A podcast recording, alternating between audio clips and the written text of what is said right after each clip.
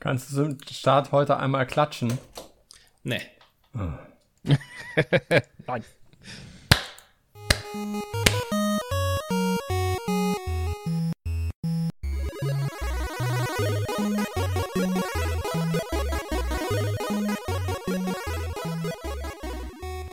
Hallo und herzlich willkommen bei einer neuen Folge Vollverwerk mit mir, dem Falco, dem Marc, Guten Tag.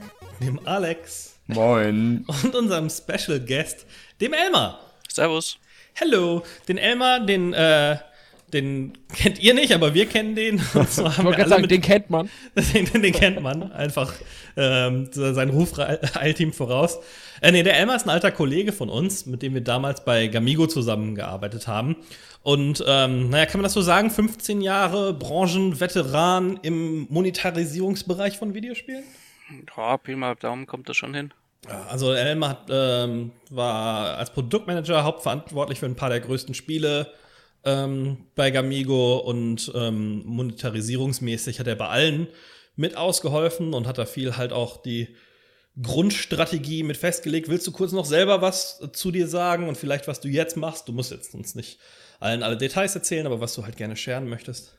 Also ich bin, was ich jetzt mache, ist, ich bin Head of äh, Business Development in einem Ad-Netzwerk und habe mich in eine neue Richtung geschoben. Einfach mal was Neues schauen und ausprobieren.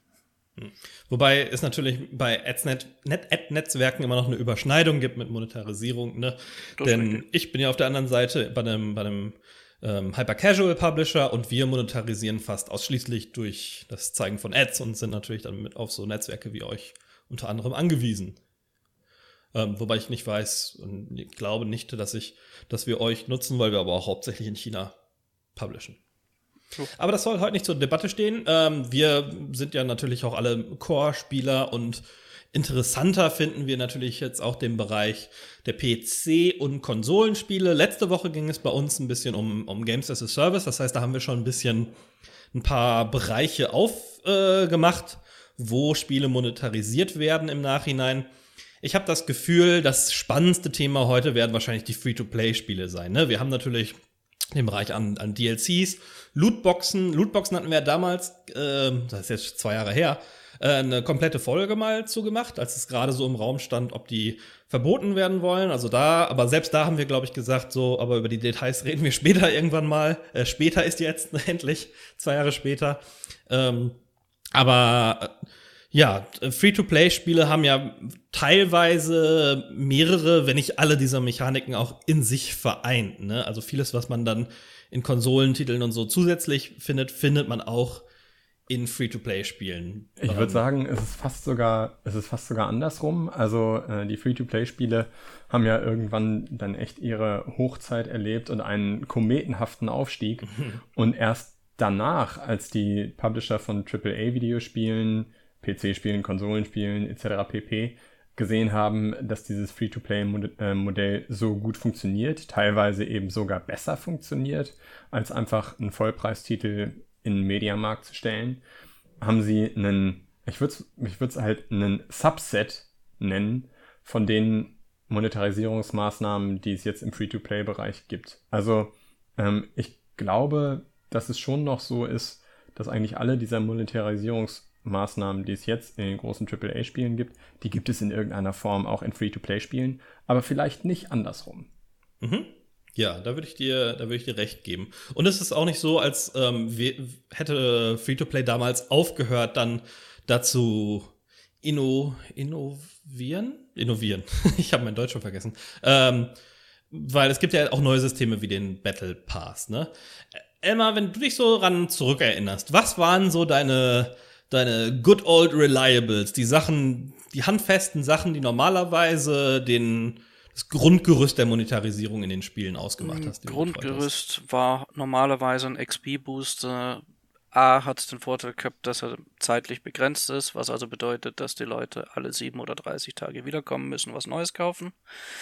B hat es den Vorteil, dass das Feedback aus der Community zu XP-Boostern normalerweise nicht wirklich negativ war. Es hat jeder akzeptiert, dass er da ist. Und es hat darüber jetzt niemand gegeben, der sich wirklich darüber beschwert hat. Dinge, die da natürlich auch gut funktioniert haben, waren Dinge wie äh, Pferde oder andere Mounts, also mit denen sich dann einfach die Spieler schneller durch die Welt bewegen konnten. Mhm. Da ist ursprünglich halt häufig so gewesen, dass die nur zeitlich begrenzt waren, was ein Riesenproblem dargestellt hat, weil es unlogisch ist. Mhm. Also wenn ich ein Pferd kaufe, ist es nicht nach 30 Tagen weg. Ja. Gleichzeitig ist halt das System so gewesen, deswegen sind wir dann halt hergegangen und haben gesagt, okay, wenn es so nicht funktioniert eigentlich für unsere Spieler, müssen wir schon noch was anpassen können und haben dann gesagt, okay, du kannst das Pferd kaufen, permanent ist deins, aber wenn du es nicht fütterst, ähm, dann läuft es auf hier einfach nicht mehr. Mhm.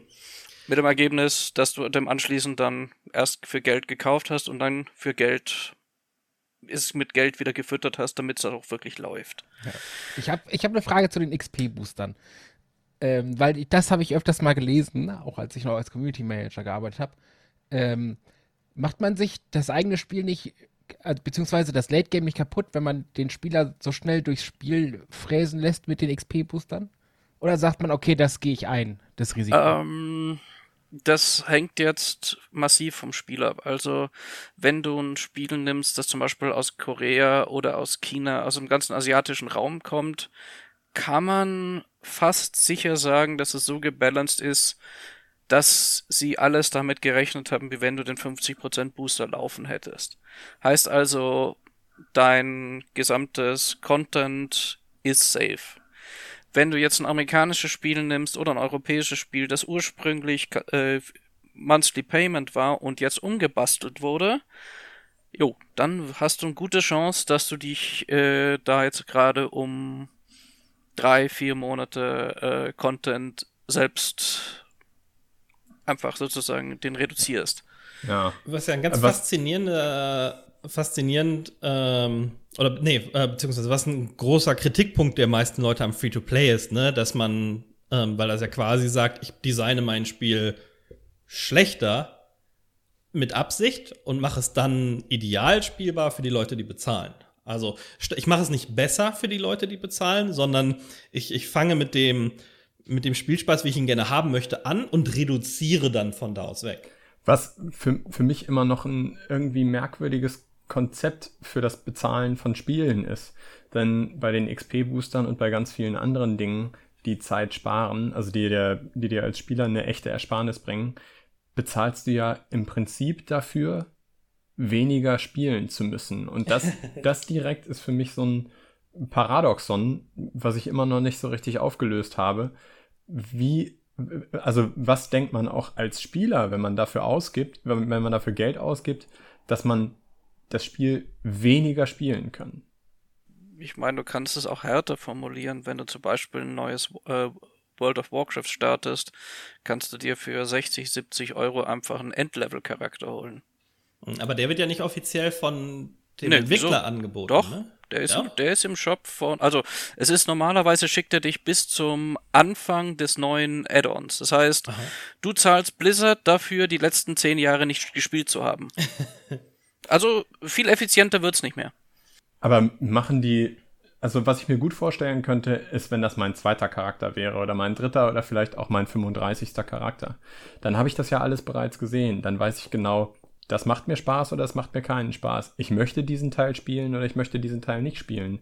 Aber wenn das schon im ersten Durchgang eine Krücke ist, zu der du greifen musst, um wirklich Spaß am Spiel zu haben, dass du dann weniger, äh, dass du dann mehr Spaß am Spiel hast, wenn du weniger spielst. Aber zwei große Sachen, die der, äh, die da ja Einfluss drauf haben, ist ja erstens, ist der Anfang nicht so designt. Ne? Am Anfang ist es ja meistens so, dass du gehuckt genug bist, dass du das Gefühl hast, dass du eine Art Commitment auf den Charakter hast und jetzt gerne sehen würdest, wie es weitergeht. Und natürlich einer der großen X-Factors, die auch einmal berichtige mich, wenn ich da falsch liege, aber der elektronische Gruppenzwang, also dass das soziale Gefüge, dass du Freunde hast, Gildenmitglieder, die selber vorankommen und du misshalten müsste, äh, möchtest oder sogar voraussetzen, wie schnell du vorangekommen, voranzukommen hast, um Teil dieser Gruppe zu bleiben, ist auch ein riesiger Faktor, oder? Also es ist mehr der riesige Faktor, dass du nicht aufhörst. Also wenn du dir anschaust, nimm ein Mobile Game deiner Wahl, nimm auch viele von den äh, kleinen Games, die jetzt verfügbar sind, da ist fast immer eine Quest, die sagt, hier kriegst du ein bisschen Cash-Shop Gummigeld dafür, dass du in eine Gilde gehst. Und die Idee dahinter ist recht einfach. Du lernst ein paar Leute kennen, mit denen macht's Spaß, äh, Monster zu kloppen und du spielst dann, aber bist eigentlich ist es fast mehr, dass du sozusagen mit denen sozial jetzt was machst. Ja. Und je nachdem, wie so eine Gilde aufgebaut ist, hast du völlig recht. Da gibt's diese Overachiever-Gilden, die sagen, also wenn du nicht bis übermorgen Level 60 bist, äh, bist du nicht für uns der Richtige, aber da gibt's ja noch ein paar Nubi-Gilden da drüben, geh doch zu denen. Aber wie gesagt, also da geht's, da ist es auf jeden Fall so, dass es wichtig ist, vom, dafür zu sorgen, dass die Leute ein Social Contract haben mit anderen Spielern, um dann die Monetarisierung zu forcieren. Weil ich, sobald diese Leute, also sobald Spieler da sind und feststellen, hier ist eine großartige Community, mit den Leuten macht Spaß zu spielen, kannst du dir auch ein bisschen mehr leisten, was du jetzt so monetarisierst und wie du monetarisierst. Äh, hast du da je Daten gesehen, wie das, wie das Verhältnis ist zwischen Leuten, die Geld ausgeben, die in Gilden aktiv sind und die, die nicht in Gilden aktiv sind? Ähm, mehr die Daten, also es geht hier mehr eigentlich darum, sozusagen, ob die Leute das Spiel aufhören, also ob die Spielleute Hm, das okay. Spiel aufhören oder das Spiel nicht aufhören. Und in diesem Fall ist ja so, wenn Leute in der Gilde sind, ist die Wahrscheinlichkeit, dass sie aufhören, bedeutend niedriger, Ja, als ja, dass sie nicht aufhören. Und das ist wahrscheinlich die Relation dann auch ähm, schwer herzustellen, was jetzt was verursacht hat, weil sie jetzt länger spielen wollen. Also natürlich, ähm, wenn sie in der Gilde sind, ist die Chance höher, dass sie, dass sie länger spielen. Aber auch so, wenn sie länger spielen, wollen sie die Vorteile einer Gilde ja vielleicht nutzen und dann füttert sich das System ja von beiden Seiten. Richtig. Und es hat halt dann auch noch die Nebenwirkung. Viele der äh, Monetarisierungsmittel sind ja auch dafür da, dass die Charaktere entweder schneller, stärker oder auch hübscher werden.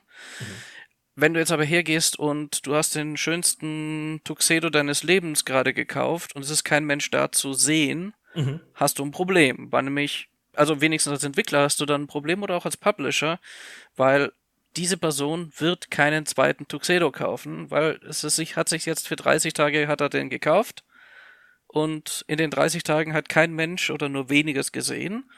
Wenn er jetzt aber in der Gilde ist und viele Gilden da sind, sind halt die ganzen Hubs voll mit Leuten. Das heißt, man sieht und wird gesehen und hat auch die Möglichkeit sozusagen sich zu präsentieren. Und das ist für eine überraschend große Zahl der Spieler auch nicht unbedeutend. Da machst du gerade ein cooles Thema auf, denn ähm, das ist ja immer die Diskussion zwischen Pay-to-Win und gutem Free-to-Play in Anführungszeichen, ähm, dass es Items gibt, die einen rein ästhetischen Vorteil haben. Aber wenn ich richtig liege, sind ja die, also du sagst schon, erstens müssen dafür Grundse äh, Grundvoraussetzungen erfüllt sein, aber die, die tatsächlichen Treiber sind doch mei meistens Items, die auch einem wirklich Vorteile verschaffen, oder? Ähm, die Dinger, womit du wirklich, wirklich Geld machst, sind die 15% mehr Damage, 30% mehr Mhm. Leben, 10% schneller irgendwas, auf jeden Fall.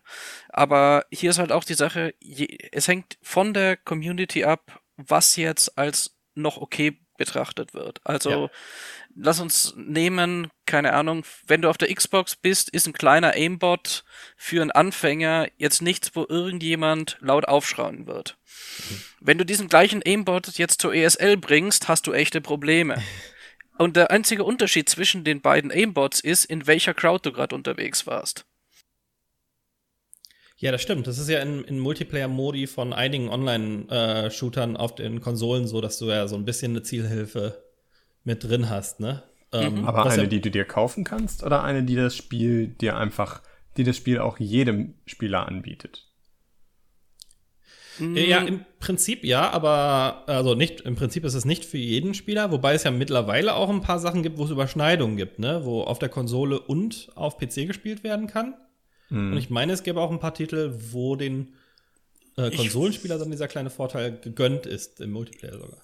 also ich weiß, dass es das, äh, es gab ein Spiel, das für PC und glaub Xbox war, war glaube ich ein Shadowrun-Spiel vor, lass mich nicht lügen, acht Jahren, neun Jahren. Ja, ja, das kommt hin. Xbox ja. 360 Shadowrun-Shooter, ja. Genau, und äh, also ich habe selber nicht gespielt, aber mein Bruder hat, hat sehr, sehr viel Spaß dran gehabt, als PC-Spieler ähm, die Xbox-Spieler mit ihrem Aimbot, der halt noch immer nicht wirklich äh, den PC-Vorteil im Ansatz ausgeglichen hat, abzuschlachten.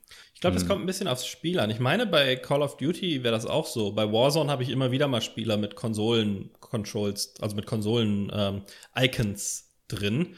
Ähm, ich bin mir fast sicher, dass die da ihren kleinen Aim-Vorteil erhalten können, wobei es natürlich bei einem Battle Royale-Titel nicht ganz so wichtig ist wie, also das, der, der Aim ist nicht ganz so entscheidend wie ein paar andere Faktoren auch, wobei es natürlich einen großen Einfluss haben kann. Es ist übrigens auch ganz interessant, dass es ja dann offensichtlich unterschiedliche kompetitive äh, Communities gibt. Also zum einen gibt es eine kompetitive Community, die ganz klar sagt, hey, das ist hier nur Skill. Jeder hat genau die gleichen Voraussetzungen. Es, wir spielen wirklich alle alle gleich und das Einzige, was man sich vielleicht kaufen darf, ist eben ein, ein zusätzlicher kosmetischer Skin. Also ich denke jetzt an solche Sachen wie Counter-Strike, Counter-Strike aber eben auch League of Legends. Mhm. Meines Wissens gibt es auch da nur kosmetische Veränderungen. Aber mhm, auf der anderen ja. Okay, gut. Vielleicht können wir da gleich noch zukommen. Aber auf der anderen Seite gibt es offensichtlich auch eine Community, die trotzdem diesen kompetitiven Gedanken hat, aber keine Probleme damit hat, sich einen Vorteil im Wettkampf gegen Geld zu erkaufen. Also trotz alledem äh, gibt es diesen, diesen Wunsch, sich in einem Ranking nach oben zu arbeiten. Aber sobald es in irgendeinem Free-to-Play-Spiel ein Ranking ist, hast du ja offensichtlich auch kein Problem damit, dir diesen Vorteil zu erkaufen. Oder zumindest zum Teil zu erkaufen. Also nicht nur auf deine, ja, auf dein eigenes Talent oder deinen eigenen Skill äh, zurückzuführen ist dann ich weiß nicht, ob das generell so ist bei Free-to-Play-Spielen oder bei Spielen bestimmter Art, nämlich Spielen mit einem mit einem längeren Atem, also MMORPGs, wo du über viele Monate einen Charakter auflevelst, in ähm, komplexeren Mid-Core-Mobile-Spielen, also solchen, wo du eine Stadt aufbaust und so weiter. Und da scheinen die Leute ja relativ aggressiv zu sein, was das Geld ausgeben für Gewinn angeht. Mm, ich würde sagen, es hängt davon ab, wie PvP fokussiert ist. Also, wenn du jetzt ein MMORPG nimmst, das 90% PvE und 10% mit dem mittelmäßigen PvP ist, wirst du sehr wahrscheinlich den 25% extra Damage Booster verkaufen können, ohne dass es zu viel Aufschrei gibt. Warum? Naja, der, der den extra Bonus hat, ist bei dir in der Gruppe und hilft gerade mit dem Boss zu killen. Da sind alle zufrieden. Und die paar, die PvP machen, werden mit einer recht hohen Wahrscheinlichkeit eh alle mit dem 25er rumlaufen und dann ist es auch schon wieder wurscht. Wenn du jetzt aber auf der anderen Seite nimmst, äh, äh, Age of, Age of Reckoning, äh, was, was, was wär's, äh, das Warhammer-Spiel, ja, Age of Reckoning. Ja, wenn du das nimmst, das rein PvP eigentlich ist, oder wo du mhm. sehr, sehr, sehr PvP fokussiert bist, da wär, würde dir die, oder da wäre dir damals die Community massiv auf ba auf, aufs Dach gestiegen, wenn du da 25% extra Schaden einfach so verkauft hättest. Mhm. Aber hat das ein bisschen damit zu tun, wie offensichtlich sowas das ist. Also ähm, zum einen natürlich, wie offensichtlich ist der Vorteil mit den 25 Prozent, äh, Prozent äh, drauf oder wie offensichtlich das Spiel ein PvP-Spiel ist. Weil ich kann mich an Beispiele erinnern, wo das ein paar Layer quasi versteckt war. Eine meiner ähm, was ich immer noch als eines der perfidesten Beispiele aus einem Spiel, was du auch tatsächlich betreut hast, äh, gerne anbringe, Upgrade. ist die, genau die Upgrade-Versicherung in Fiesta Online. Ich erkläre mal kurz für die Leute, die es nicht kennen wie die funktioniert. Ähm, und zwar konnte man in dem Spiel seine Waffen upgraden über mehrere Level.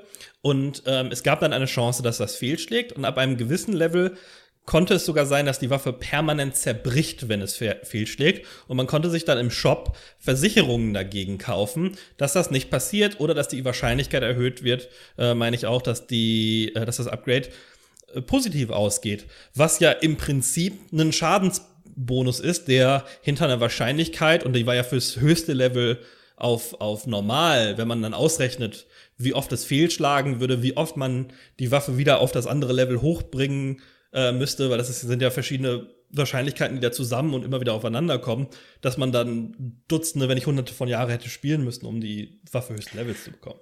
Also, um das System nochmal zu erklären, du hast drei Optionen gehabt, gegen die du dich versichern musstest. Du Mhm. hast einmal gehabt, dass sie zerstört wird. Muss es oder kann? Das ist wichtig gerade. Ähm, Man kann. Also man drücken wir es mal so aus.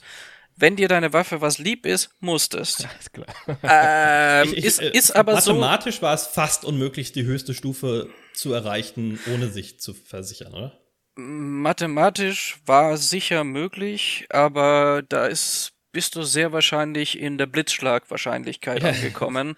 Also es ist mathematisch, es gab eine Wahrscheinlichkeit, dass es du mathematisch erreichen kannst, aber die habe ich in meinem Kopf. Aber was du halt konntest, war, dich gegen äh, die Zerstörung zu versichern, was dringend zu empfehlen war.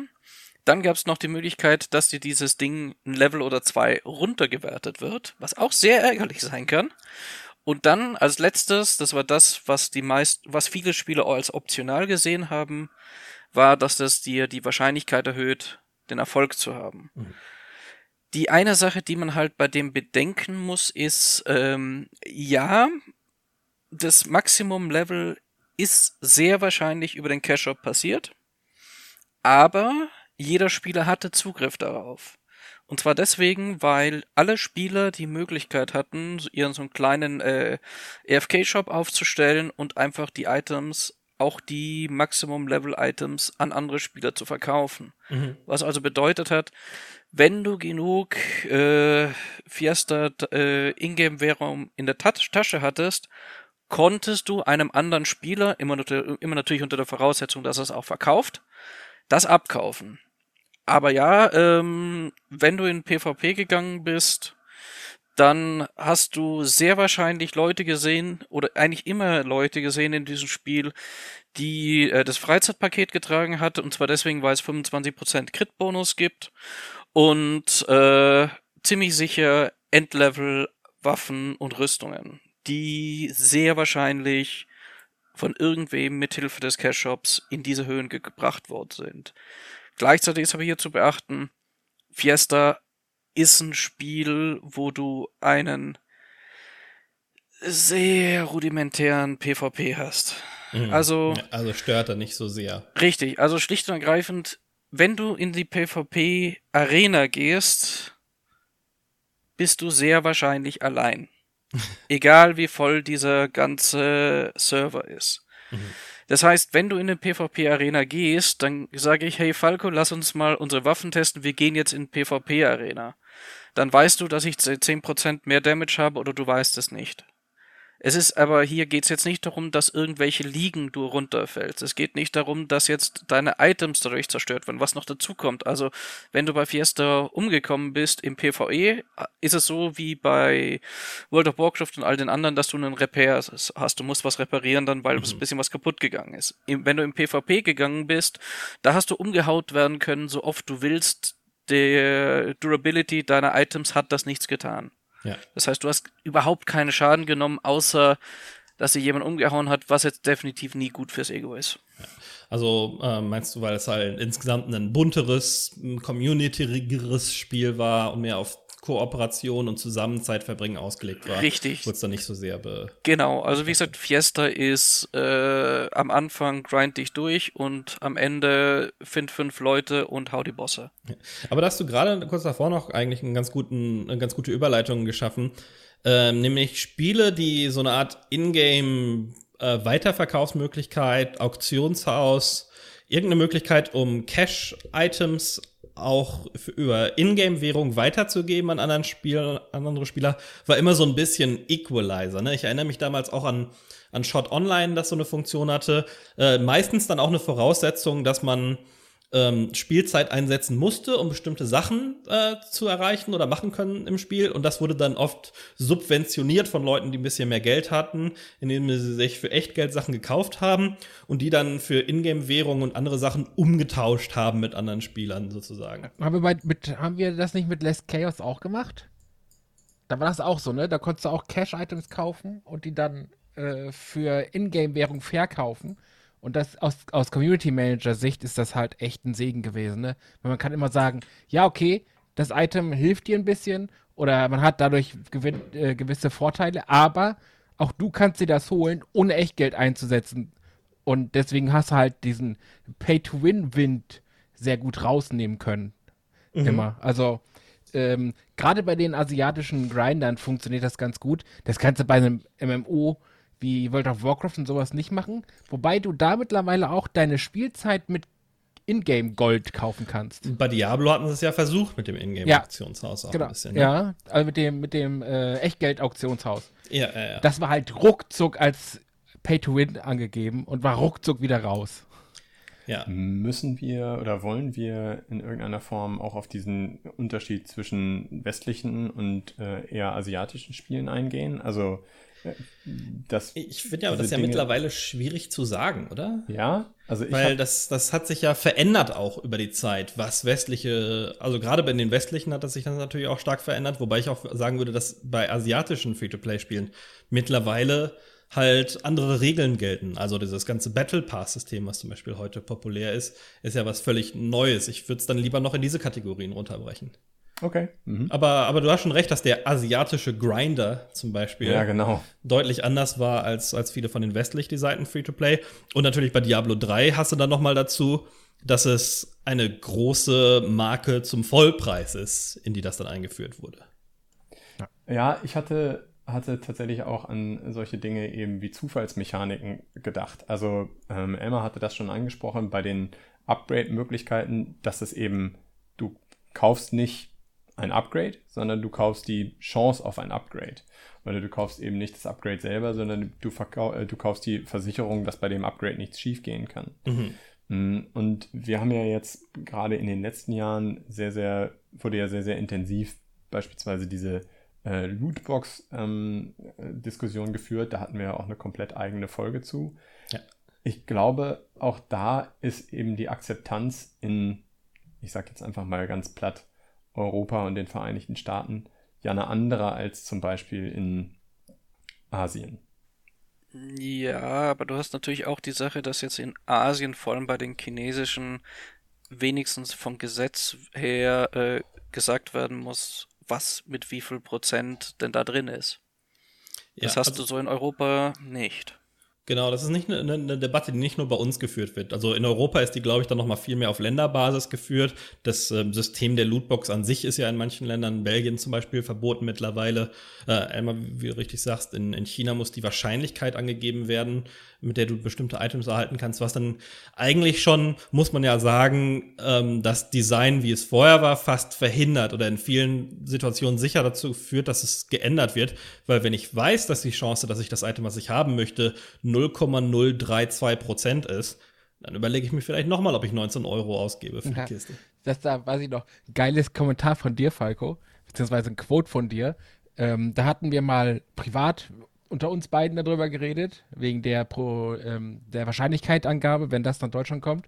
Und da mhm. sagtest du so, äh, so ein bisschen spaßhaft so, ja, okay, wenn wir das in Deutschland kriegen, können wir auch direkt zumachen, so.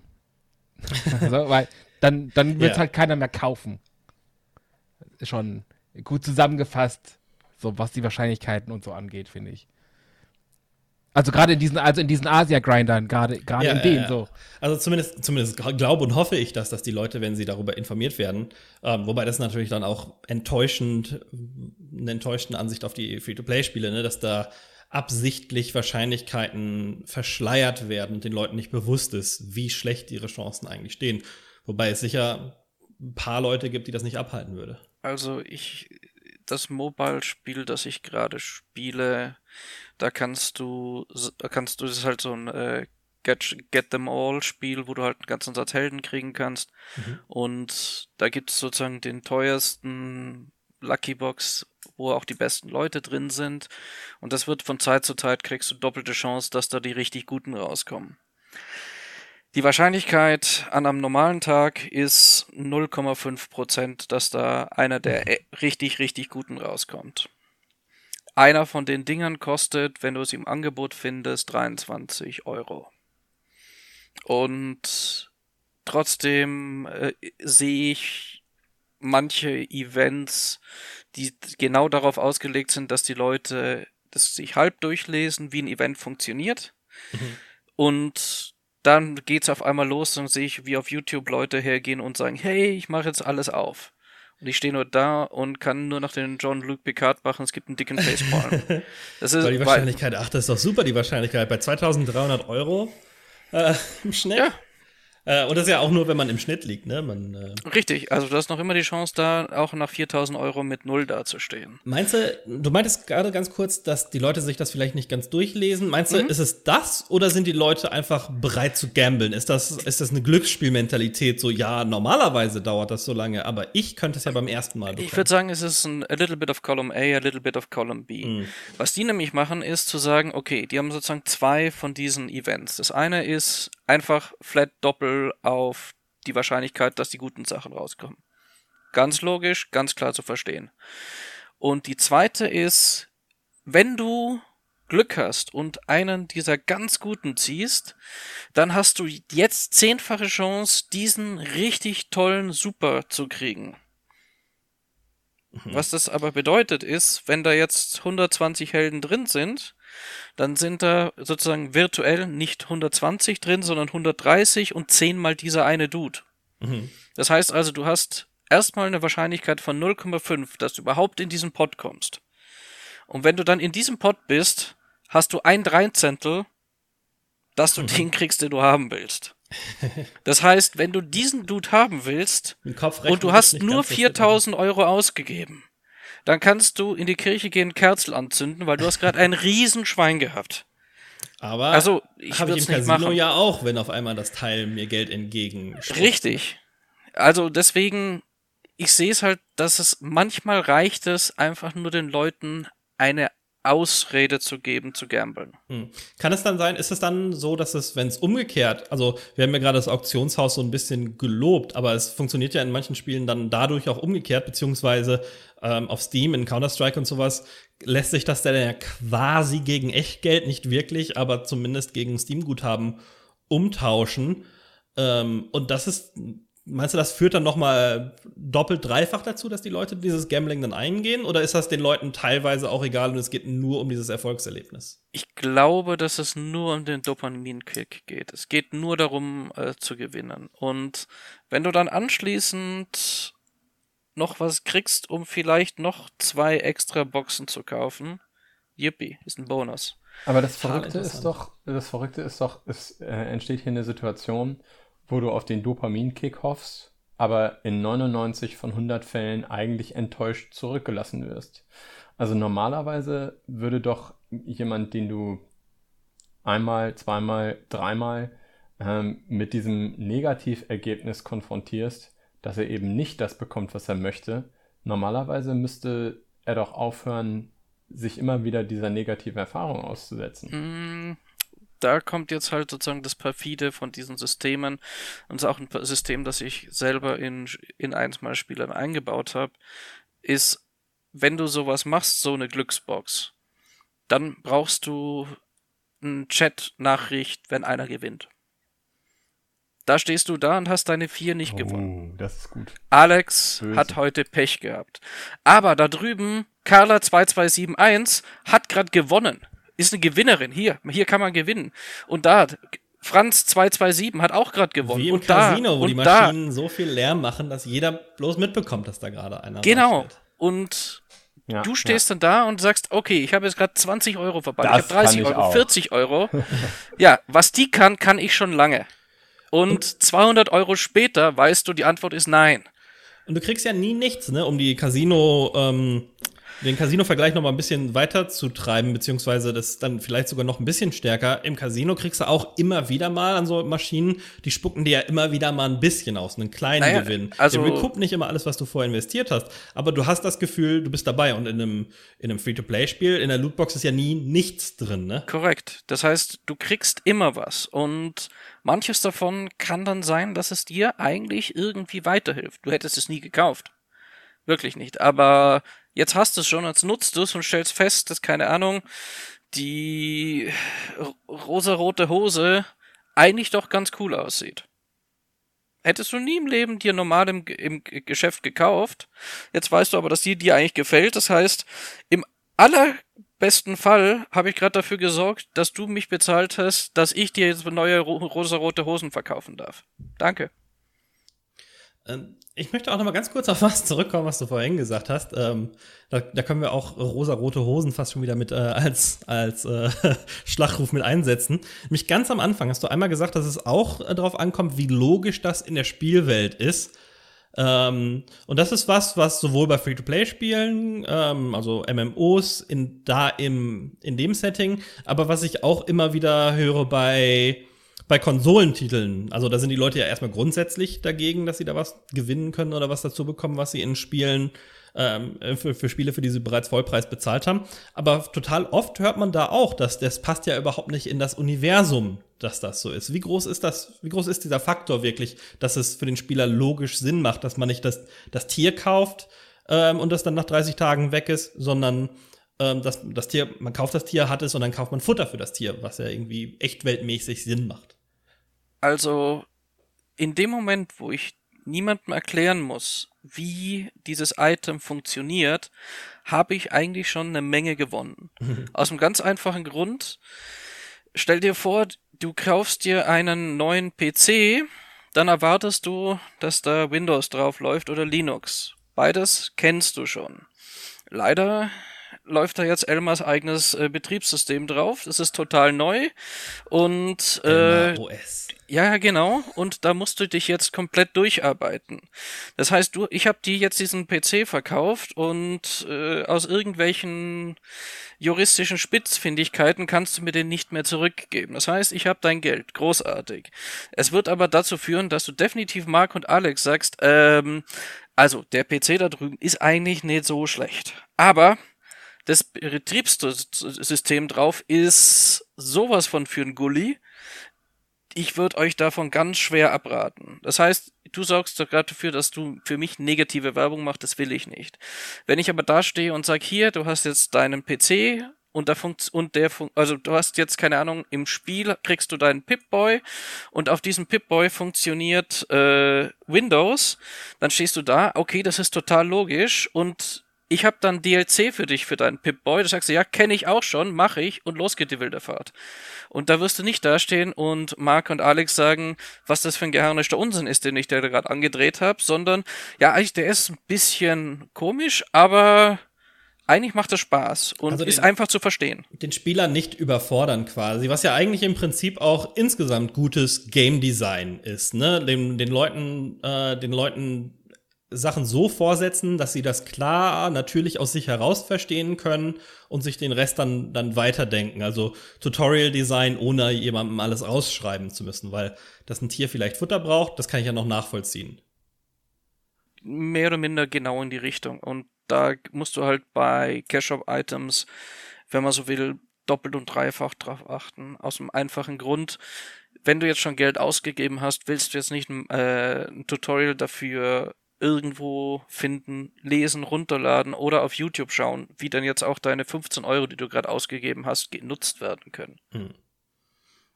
hm. Ich möchte jetzt mal einen Schlenker machen und zwar, ich finde interessant, dass es, also so hat es ja lange Zeit funktioniert und das war die dominierende vorherrschende Art. Im Moment die Free-to-Play-Spiele, die jetzt aber den Markt beherrschen, die Call of Duty Warzones, die Fortnites, die, ähm, wie heißt das andere noch? Ach, naja, das von EA, das, das Battle Royale, diese ganzen Battle Royals. Ähm, Apex. Apex Legends, genau. Sorry. Und äh, die, die verfolgen ja ein anderes Free-to-Play-System. Ne?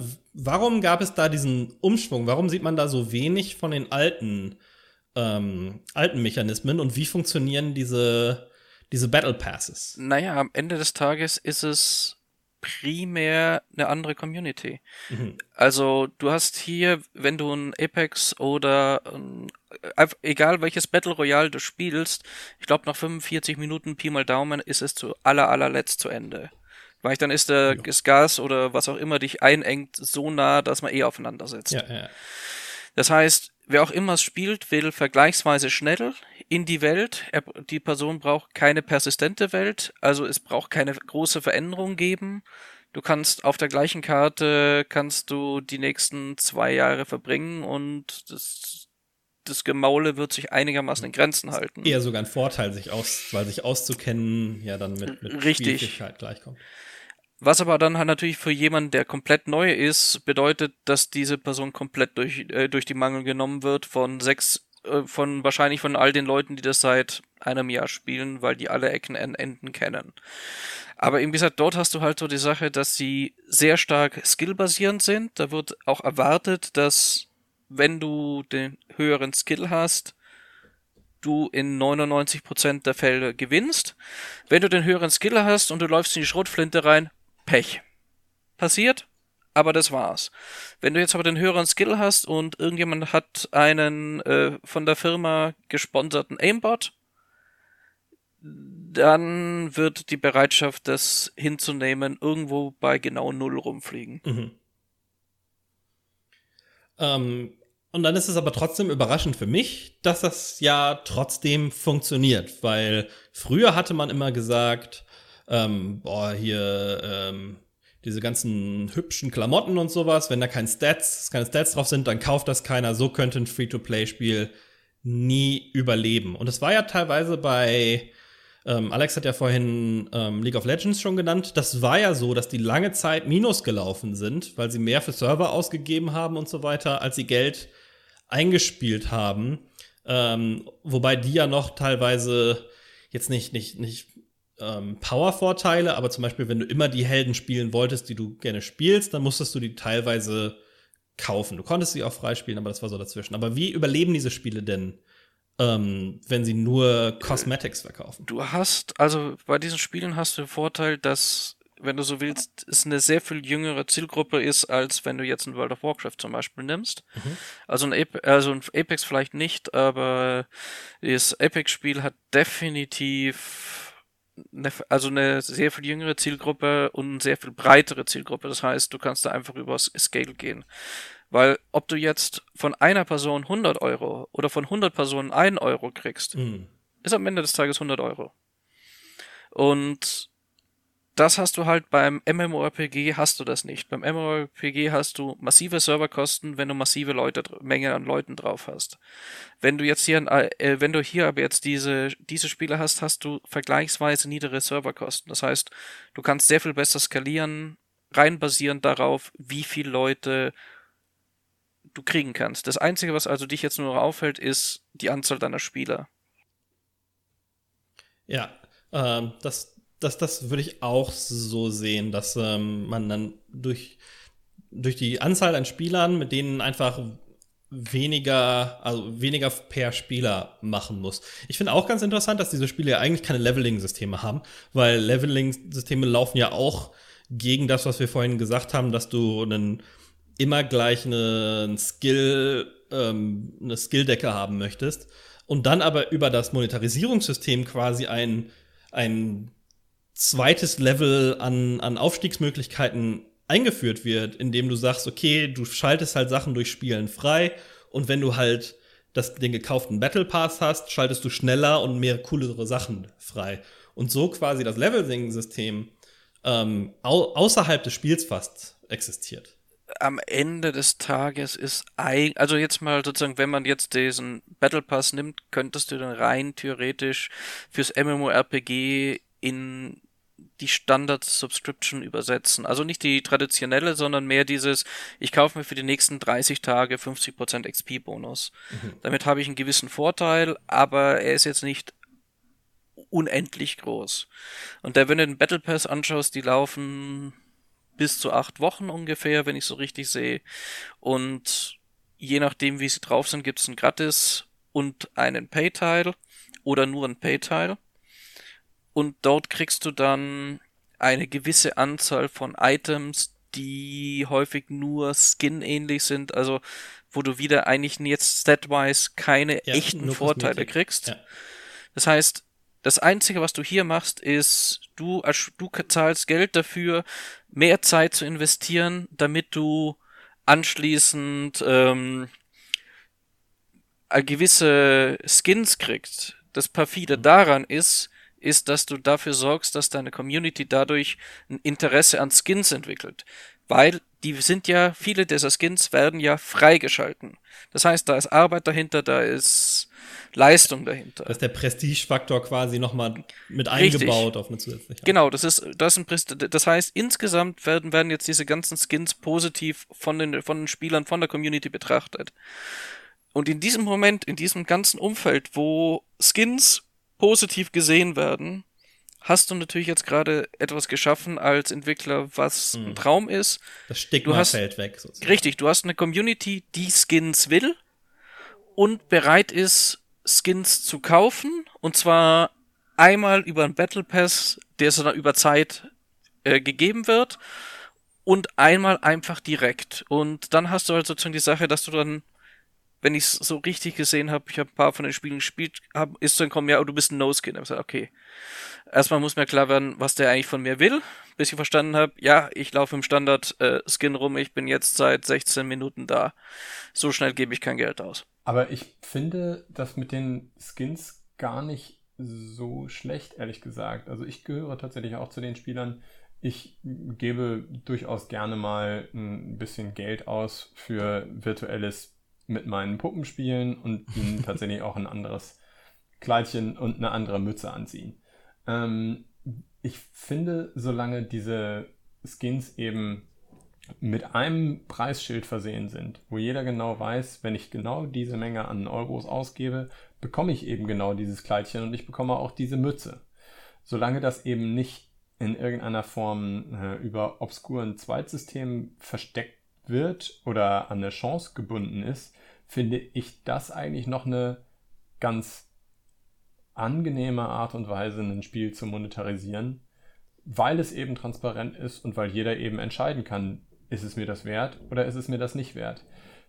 Die zusätzliche Ebene, also diese zusätzliche soziale Ebene, die da eingezogen wird, ähm, von wegen, oh, du bist ein No-Skin, ähm, das ist ja, das ist zwar eine Aussage darüber, hey, du hast kein Geld ausgegeben, aber es ist ja keine Aussage darüber, hey, du hast keine Ahnung, hey, du hast keinen Skill. Nein, aber es fällt trotzdem schon auf. Also Aber so nimm wird jetzt. sie ja genutzt, oder?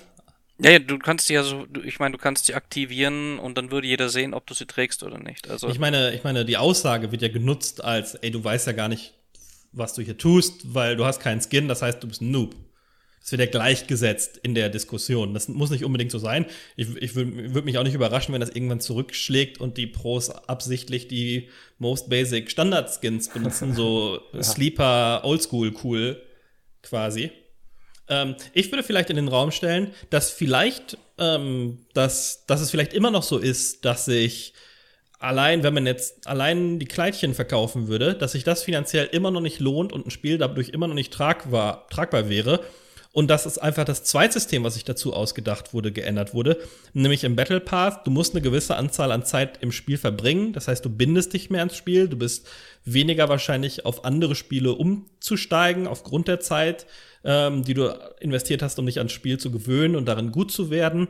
Ähm, du bist weniger geneigt, dann auf andere Battle Royals, die ja dann teilweise schnell rausgekommen sind, umzusteigen. Und ähm, es ist ja auch eine wiederkehrende Zahlung, ähm, wie wir das, wie du das ja vorhin gesagt hast, so das lohnt sich nicht, wenn man einmal nur einem Reittier verkauft. Man muss ihm das eigentlich alle 30 Tage oder, wie du sagtest, im Battle Pass alle acht Wochen neu verkaufen, um konstant weiter Geld mit deiner Spielerschaft zu machen. Aber so ist es ja bei den, zumindest bei den meisten kosmetischen Sachen, meines Wissens nicht. Also kosmetische Sachen ähm, kaufst du ja meistens in der Form, dass du sie dann für alle Ewigkeiten zur Verfügung hast. Klar, dieser Skin veraltet dann irgendwann, das ist dann nicht mehr neu und nicht mehr cool, aber du kannst ihn doch zumindest auch in 14, in 140 Tagen, in 1000 Tagen, wenn es das Spiel dann noch gibt, immer noch benutzen, oder? Ja, aber ähm, du kannst nicht unbedingt alle, also jetzt mal um, um auf Fortnite ähm, oder, oder halt neuere Battle Pass-Systeme zu gehen, du kannst die Skins ja nicht immer direkt kaufen. Du musst ja teilweise, ähm, also selbst wenn du den Battle Pass kaufst und da ein Skin drin ist, was du haben möchtest, musst du ja gegebenenfalls 50 Matches spielen, um den dann freizuschalten. Mhm, ja, ja. Ähm, und dadurch ist er immer noch hinter einem Zweitsystem quasi. Genau, das meinte ich, meinte ich vorhin. Also wenn du ihn dann hast, hast du ihn permanent tatsächlich. Dieses Zweitsystem, das ist für mich, ja, das macht es für mich als Kunden wieder total intransparent und schwierig einzuschätzen. Und das ist, das ist etwas, was mich bei vielen Spielen wirklich davon abgehalten hat, Geld zu investieren, weil das Ganze eben nicht mehr einfach zu durchschauen war. Also es war nicht wie, ich gehe jetzt in HM, ich lege jetzt, ich glaube, bei HM bezahlt man ungefähr 2,50 Euro für einen Pulli. Äh, ich lege jetzt 2,50 Euro auf den Tisch und dann gehört mir dieser Pulli für immer. Alex weiß, Alex ist so reich, der weiß gar nicht mehr, was normale Menschen für Sachen aus, ausgeben, so Bill Gates mäßig. Was kostet eine Banane mittlerweile? 15 Dollar, 20 Dollar? Naja, ich dachte, ich dachte, weil wir mittlerweile überall Kinder einsetzen und Kinder besonders günstig sind, kostet vielleicht ein Pulli nur noch 2,50 Euro. Ähm, nein, also das ist, das ist ein System, das verstehe ich sofort. Da äh, ist auch, da überlege ich auch nicht so lange drüber. Wenn es aber wiederum an so ein Spiel wie, nehmen wir jetzt mal GTA Online geht, dann überlege ich sehr, sehr, sehr lange, ob ich dafür Geld für diese Shark Cards ausgeben möchte, weil da nicht direkt transparent ist, was kostet mich das, was ich haben will und welche zusätzlichen Kosten gibt es noch. Mhm. Und ich glaube, also das ist auf der einen Seite sicherlich ein System von, äh, von Entwicklern und Publishern, dass sie das bewusst so machen. Also dass sie bewusst die tatsächlichen Kosten verstecken. Bei mir sorgt es aber auf der anderen Seite dafür, dass es mich eher abschreckt. Also es macht den Kauf eher unwahrscheinlicher, weil es nicht so leicht zu verstehen ist. Da habe ich zwei Fragen an Elmar ähm, dazu. Und ähm, ich, ich würde fast sagen, dass du da wahrscheinlich eher die Ausnahme ähm, bist. Ähm, Emma, was ich dann ganz gerne von dir wissen würde, ob du das weißt, ist, ähm, glaubst du, ein Spiel wäre finanziell tragbar? Würde sich das refinanzieren, wenn du sagst, okay, es gibt keine Zweitsysteme, es gibt nur kosmetische Items, die genau zu einem Preis angeboten werden, die die Spieler bezahlen und es dann permanent haben. Alles ist ganz klar 100%, Trans 100 transparent und man kann sich keinen Spielvorteil gegenüber einem anderen Spieler verschaffen und das Spiel ist hundertprozentig spielspaßmäßig darauf designt, dass du es ohne Spielvorteile zu kaufen spielen kannst. Wäre das Spiel dann noch finanziell tragbar? Ähm, vielleicht. Also, wenn es ein MMORPG ist, ist die Antwort nein. Mhm. Schlicht und ergreifend, da ist zu viel Server-Hardware dahinter, das wird sich nicht tragen.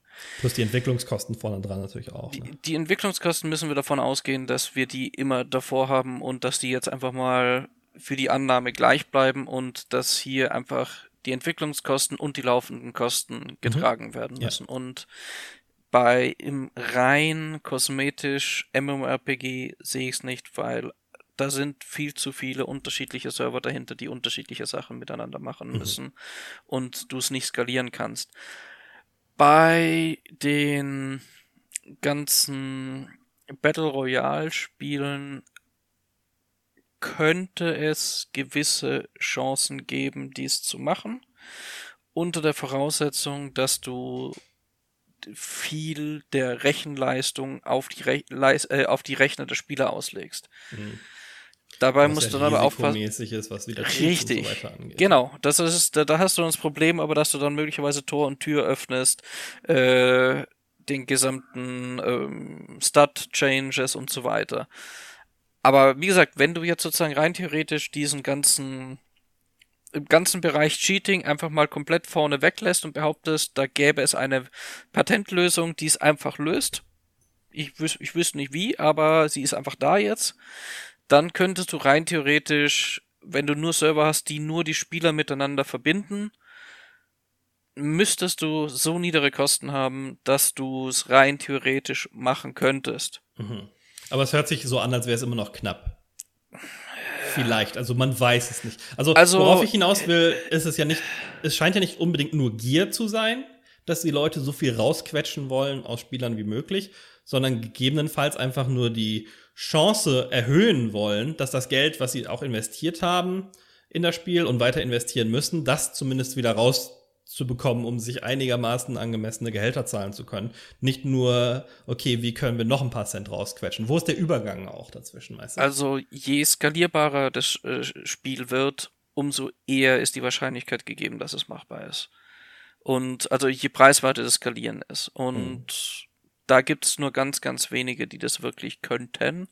Eben wie gesagt, da wären die Battle Royale-Spiele, wären da theoretisch gesehen die mit der höchsten Chance, dies zu erreichen. Aber es das heißt halt auch dann, dass sehr wahrscheinlich jede neue Map ein DLC sein müsste. Mhm. Ich habe ja, ich habe so das Gefühl, dass ähm, dass es so so ein machtkorruptiert System ist, wo die Leute nicht von Anfang an denken so, oh, ich will jetzt hier, also außer EA vielleicht, was weiß ich, äh, ich möchte jetzt jeden kleinsten Cent aus dem Spieler herausholen, sondern am Anfang ist es so, okay, wie können wir dieses Spiel erfolgreich machen, dass wir das, das Geld, was wir ausgegeben haben, was die Gehälter, die wir den Leuten zahlen, wieder reinkriegen. Und irgendwann schlägt es dann so ein bisschen um in Gewinn optimieren, Firmenpreis, äh, Market Share steigern und so weiter. Ähm, dass man das vielleicht äh, im Design ein bisschen aus dem Augen verliert und dass es nicht unbedingt naja, böse anfängt, aber manchmal dahin umschlägt. Naja gut, du hast halt de facto zwei Hauptprotagonisten äh, in dem. Du hast einmal den Entwickler, der fürs Design verantwortlich ist und wenn du ein großes Spiel hast, hast du in 99% der Fälle noch einen Publisher dahinter, der den ganzen Spaß finanziert. Mhm. Und beim Publisher wird von Tag eins irgendjemand sitzen, der mit sehr spitzem Bleistift durchrechnet, macht diese Investition Sinn. Und wenn die sagen, ja, unter den Parametern macht das, kann das funktionieren, dann wird es dann Greenlight geben und dann wird es auch dann gezahlt werden und stattfinden. Gleichzeitig die Wahrscheinlichkeit, dass ein Spiel zu dem Preis, der ursprünglich veranschlagt war, zu der Qualität, die geplant ist, und zu dem Zeitpunkt, wo es gewünscht war, rauskommt, ist null. Klar, also da müssten da, ein guter Publisher wird da die die ähm, ähm, die Ranges da noch mit einrechnen. Aber ähm, ich glaube, die Befürchtung, die viele Spieler haben, jetzt im, um beim Thema Free-to-Play zu bleiben, ist, dass normalerweise würde der Publisher sagen, hier sind die Ressourcen, die ich dir zur Verfügung stellen kann, und dafür machst du ein möglichst gutes Produkt.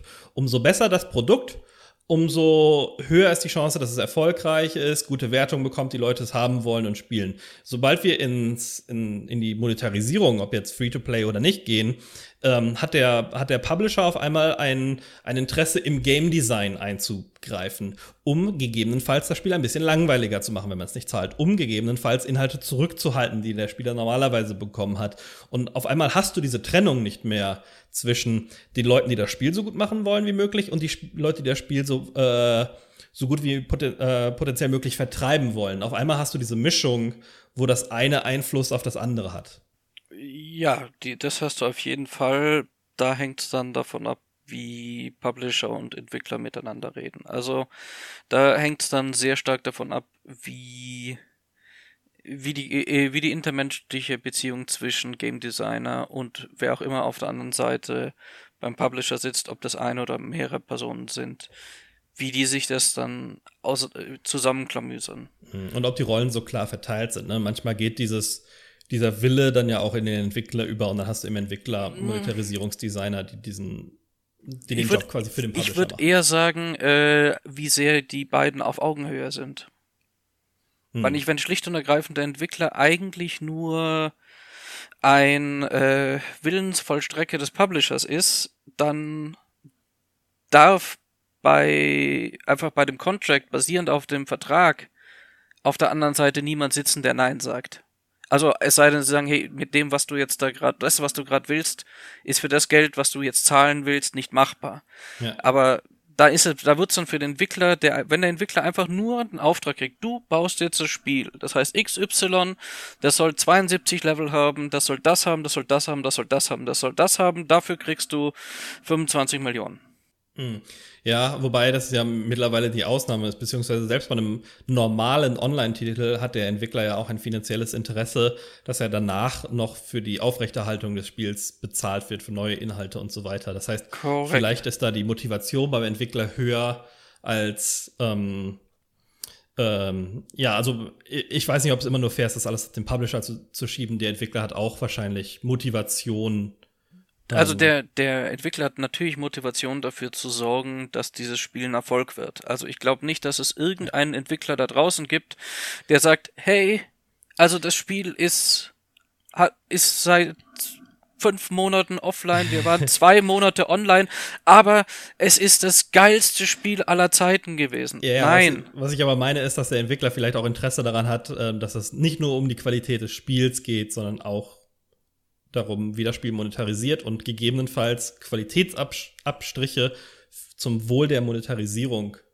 ähm, Äh, es wird auch für den, äh, also für den Entwickler wird auch ein Drahtseilakt sein, da hast du schon recht. Mhm.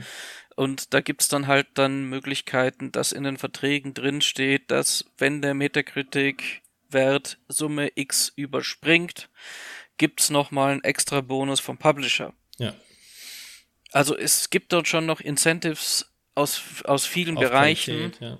um dafür zu sorgen, dass es, also dass auch der Entwickler Interesse dran hat, das so gut wie möglich zu machen. Ja.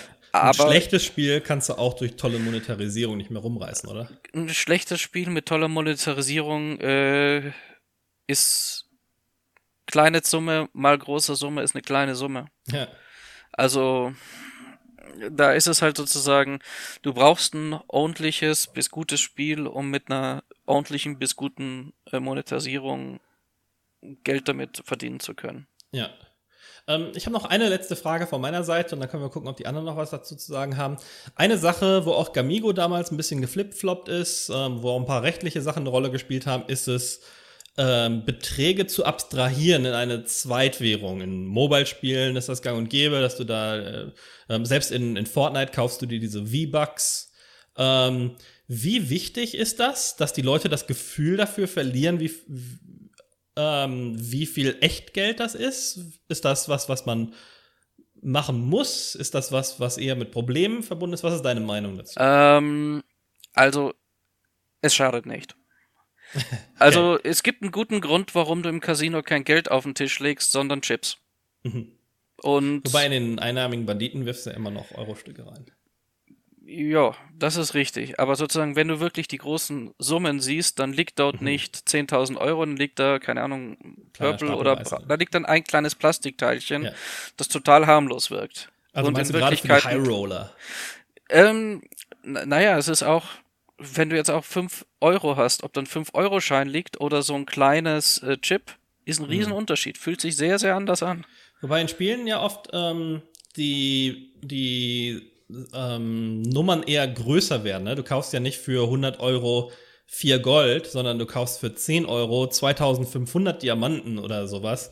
Ist das auch, damit der Spieler sich dann ein bisschen reich fühlt und nicht so, dass das nicht so, ja, weiß es ich ist, nicht. ist eine billige Variante dafür zu sorgen, dass es wertig wirkt. Hm, okay. Also, weil schlicht und ergreifend, wenn du irgendeine der Währungen nimmst, dann sind das entweder, sieht's aus wie US-Dollar, oder es ist Edelsteine, es ist Diamanten, es ist Goldbahn. Also, wie du siehst, es ist immer irgendwas von recht hohem Wert. Ja. Wo du so von Haus aus weißt, das ist wertvoll. Und wenn du dann da stehst und sagst, oh, ich habe 60.000 Goldbahn, besser bekannt als 30 Euro, klingt's erstmal viel spannender, dass du jetzt 60.000 Goldbahn hast. Ja. Hast natürlich jetzt den Nachteil, dass wenn du jetzt dann im Cash-Shop was anbietest, du auch dementsprechend hohe Preise haben musst. Mhm.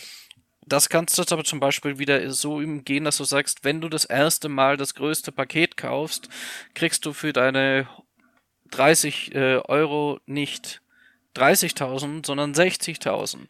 Das Ja, heißt, beim allerersten Mal hast du das Gefühl, richtig reich zu Okay. werden.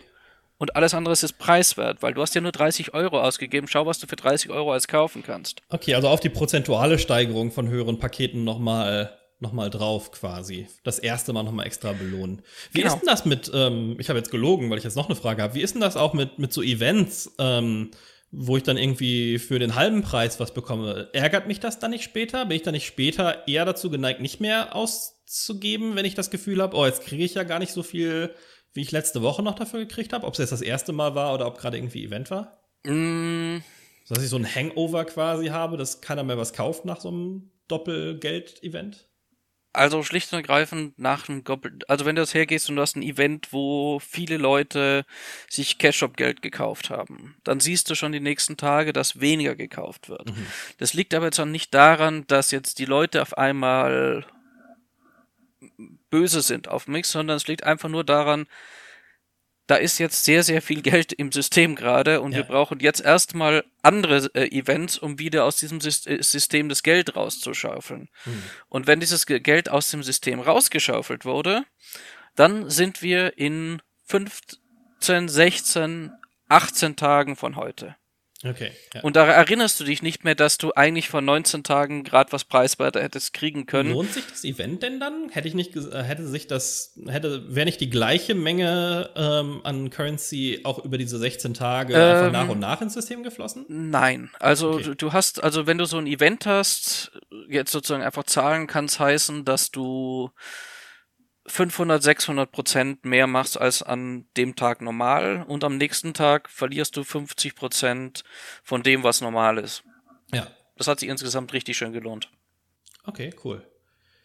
Ja, ähm, wie sieht's bei euch anderen aus? Habt ihr noch irgendwelche, ich möchte jetzt auch keine riesen neuen Baustellen au- äh, aufmachen, aber habt ihr noch Sachen, die dazu passen, die ihr immer gerne noch Ich hätte noch, noch eine äh, kurze Sache, die ich gerne, wo ich gerne Elmars Meinung wüsste. Und zwar gibt es ja in vielen Spielen diese Energiesysteme. Also du kannst dreimal zuschlagen, dann ist deine Energie alle und die füllt sich dann über eine Stunde, über zwei Stunden, über 24 Stunden wieder auf. Oder du kannst auf genau vier Abenteuer gehen, aber dann musst du eben warten, bis sich deine Leiste wieder auffüllt und du das auf das nächste Abenteuer gehen kannst. Das ist auch immer, also diese Wartezeit ist auch immer mit Echtgeld, kann man die auch immer überspringen. Aber ich frage mich dabei immer, ähm, bauen die Entwickler damit nicht potenziell einen, einen Churn-Punkt ein, also sprich einen Punkt ein, der Spieler hört auf zu spielen und kommt nie wieder. Ähm, bauen sie damit nicht einen, eine Gefahr für sich selber, ein Risiko ein, dass der Spieler churnt und nie wiederkommt?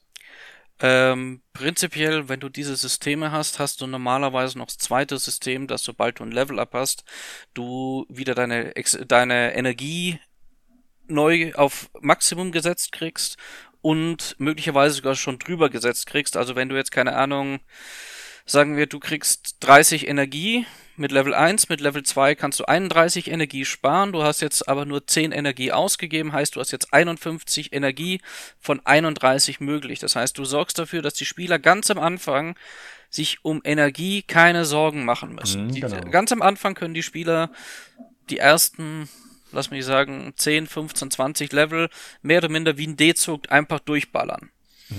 Und wenn du jetzt die Spieler bis Level 20 durchgezogen hast, gibt es zwei Möglichkeiten. A, die Spieler mögen das Spiel und werden nicht churnen, weil, nur weil die Energie alle ist.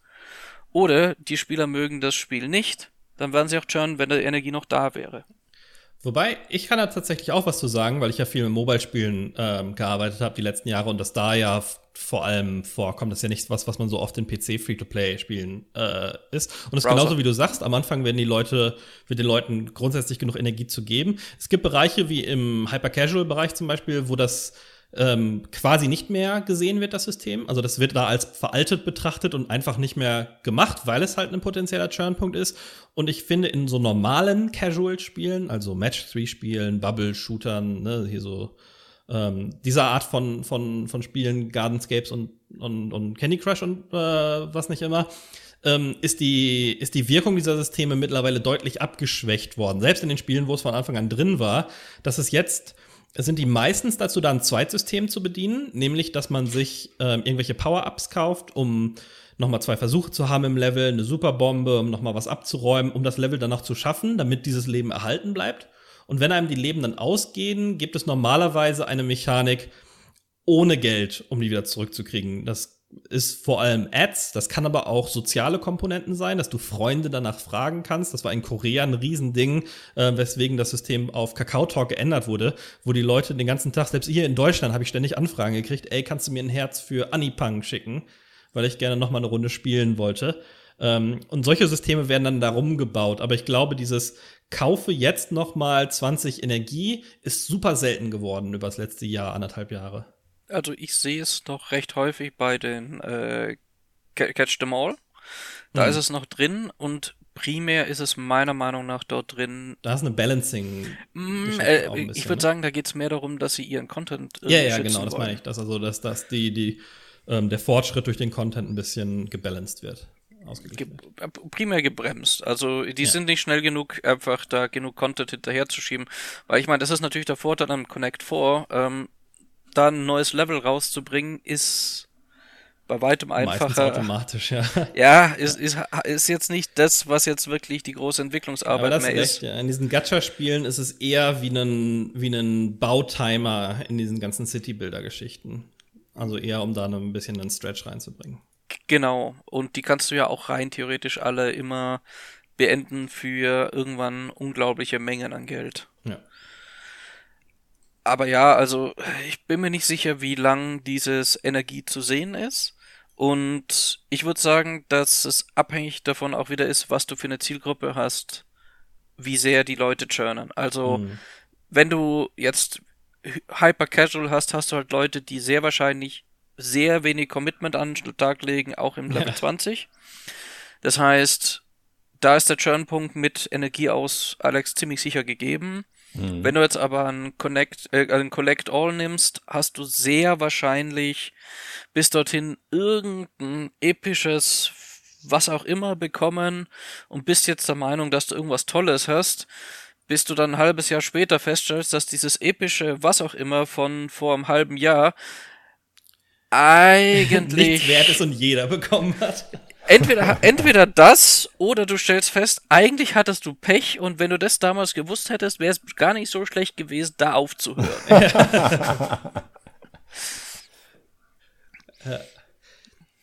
Cool, haben wir noch was? Marc, hast du noch sonst was? Äh, nein. Marc ist schon eingeschlafen. Nee, oh Gott. Ich, ich mute mich ja, für die Zuhörer, ich mute mich ja immer über das Windows direkt. Und äh, ich habe nicht gesehen, dass ich gemutet war und habe mich gefragt, warum ignorieren die mich die ganze Zeit? okay, jetzt weiß ich. Einfach aus Prinzip. Ja. Ja, du musst dich halt hier in unserem System muten, dann sehen wir ja, das auch. Ich können dich darauf hinweisen. Äh, aber nee, das, das Coole war, dass ihr das mit, mit, das meiste immer gefragt habt, was ich fragen wollte, oder dass ihr so weit ausgeschwoffen seid, dass ihr es selbst beantwortet habt. Also, ich habe gerade nichts mehr. Ich muss aber auch ganz ehrlich sagen, cool. Monetarisierung ist jetzt nicht so mein Spezialgebiet, weil ist nicht mein Ding. So geht's ja vielen. Das ist ja nicht, das ist ja was, wo sich der, der normale Spieler nicht total drüber freut und äh, da einsteigen will und äh, da begeistert dran mitwirken will, sondern eher im Gegenteil. Wobei ich äh, glaube, dass es auch ähm, essentiell ist für Spieler, diese Systeme zu verstehen. Das ist für mich ein, bei, bei, wenn man Free-to-Play-Spiele spielt zumindest, ein Teil von Medienkompetenz zu wissen, wie das funktioniert und dann verantwortungsvoll damit ja. umzugehen. Es, also es schadet auf jeden Fall nicht zu verstehen, wie die Systeme funktionieren. Hm. Auch vor allem deswegen, weil wenn du es nicht verstehst, kann es passieren, dass du dich selbst um gutes Geld einfach selbst, also dass du einfach dein eigenes Geld rausschmeißt, ja. weil du halt nicht verstanden hast, wie das System richtig funktioniert und das ist dann einfach nur ärgerlich, wenn du feststellst, okay, das waren jetzt 15, 15 Euro, die, wenn ich sie richtig eingesetzt hätte, mich drei Tage vorausgebracht hat. So wie ich es gemacht habe, hat sie mich zweieinhalb Stunden vorausgebracht. Yay me. Oder selbst wenn es nicht die beste Entscheidung ist, solange die Leute wissen und das in dem Fall okay ist, so ein, ich habe auch schon mal CSGO-Skins gekauft, nur für den Spaß, weiß ich nicht, für ein paar Euro, das war es mir in dem Moment wert, vielleicht einen Skin zu kriegen und diesen Überraschungsei-Faktor. Ich glaube, solange das eine informierte Entscheidung ist, ähm, wenn du nur äh, schlechte Burger essen willst, die dein, deinen Körper zerstören, dann ist das halt cool, solange du das weißt, ne? Dass du das, dass halt nicht irgendwie im Burger irgendwelche äh, Mind Control Chemikalien drin sind, von denen du nicht weißt, das ist dann wieder was anderes. Ja, also es ist auf jeden Fall richtig, dass du, dass es extrem wichtig ist, dass man versteht, wie man Geld ausgibt und warum man Geld ausgibt. Und dann kannst du anschließend halt einfach ent entscheiden, ob du das Geld ausgeben willst oder ob du es nicht ausgeben willst. Ja. Und nicht, weil das das Teaserbild so shiny und toll war und der Meinung bist, dass jetzt keine Ahnung, der Bogen rechts hinten, den willst du unbedingt haben, der in Wirklichkeit im schlimmsten Fall gar nicht drin ist, ja. weil er Teil des Artworks, Hintergrund-Artworks ist. Das wäre dann richtig Pech. Oder da drin ist einer von 100.000. Hm. Ja, aber das ist doch ein schönes, schönes äh, Schlusswort, ähm, dass, ähm, dass die Leute da auch, also dass die Leute da informiert sein sollen und eigentlich mit ihrem Geld machen können, was sie, was sie wollen, aber dass sie halt nicht auf irgendwelche Tricks reinfallen sollen. Emma, hast du sonst noch was, was du uns mitgeben willst zum Schluss dieser Folge? Also ich glaube, ich habe jetzt äh, doch mich ein bisschen den Mund doch recht fusselig geredet. das freut uns, das freut uns. Dafür bist du hier, dafür haben wir dich ja eingeladen. ja. Wunderbar. Cool. Dann bleibt mir nichts äh, anderes mehr übrig, als mich sehr, sehr herzlich für deine Zeit äh, zu bedanken. Es war total aufschlussreich und echt interessant. Ähm, Danke, Emma. Ach, ich bedanke mich für die Einladung, es war doch schön. cool, das freut mich, dass, das, dass, das, dass es dir auch gefallen hat und ähm, bedanken uns natürlich bei allen Zuhörern, äh, dass sie auch heute wieder eingeschaltet haben. Und dann sehen wir uns beim nächsten Mal in der nächsten Woche zu einer neuen Folge Vollverbackt weiter. Bis dahin, tschüss. Macht's gut, Leute. Ciao. Tschüss.